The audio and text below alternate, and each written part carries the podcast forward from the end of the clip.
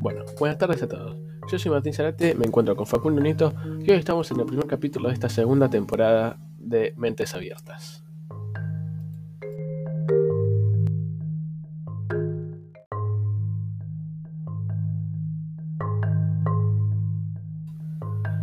Para este capítulo hablaremos del racionalismo, una corriente filosófica que acentúa el papel de la razón en la adquisición del conocimiento. Contrata con el empirismo, resalta el papel de la experiencia sobre todo el sentido de la percepción.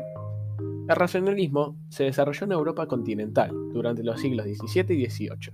Tradicionalmente se considera que comienza con René Descartes y su expresión pienso, por lo tanto existo, Descartes decía que la geometría representaba el ideal de todas las ciencias y también de la filosofía.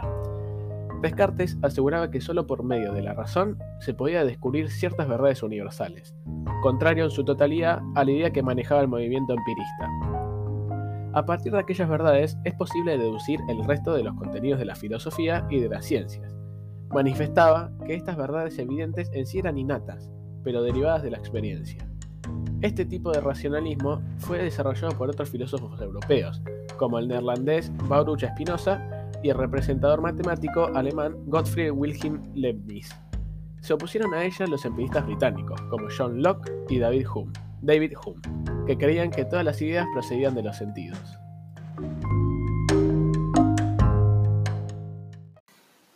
El racionalismo sostiene que la fuente del conocimiento es la razón dada por Dios y rechaza la idea de los sentidos, ya que nos pueden engañar.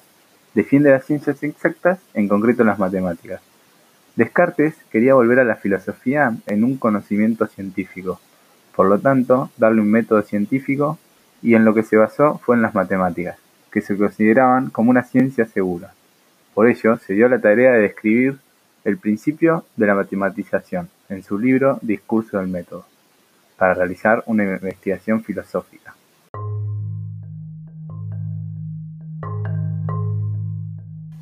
Este método consistía de cuatro reglas: la evidencia, que solo es verdadero todo aquello que no emite ninguna duda al pensamiento; el análisis, que reducía lo complejo a partes más simples para entenderlo correctamente; la deducción, que permitía la operación racional deductiva el peso de la investigación, para encontrar las verdades complejas a partir de la deducción de las simples; y la comprobación, que consistía en comprobar si lo descubierto a partir de la razón fue conseguido a través de estas reglas antes mencionadas.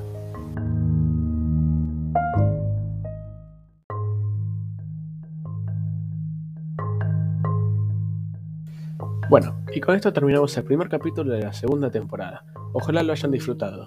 Acá con mi compañero Facundo les mandamos un cordial saludo. Nos vemos.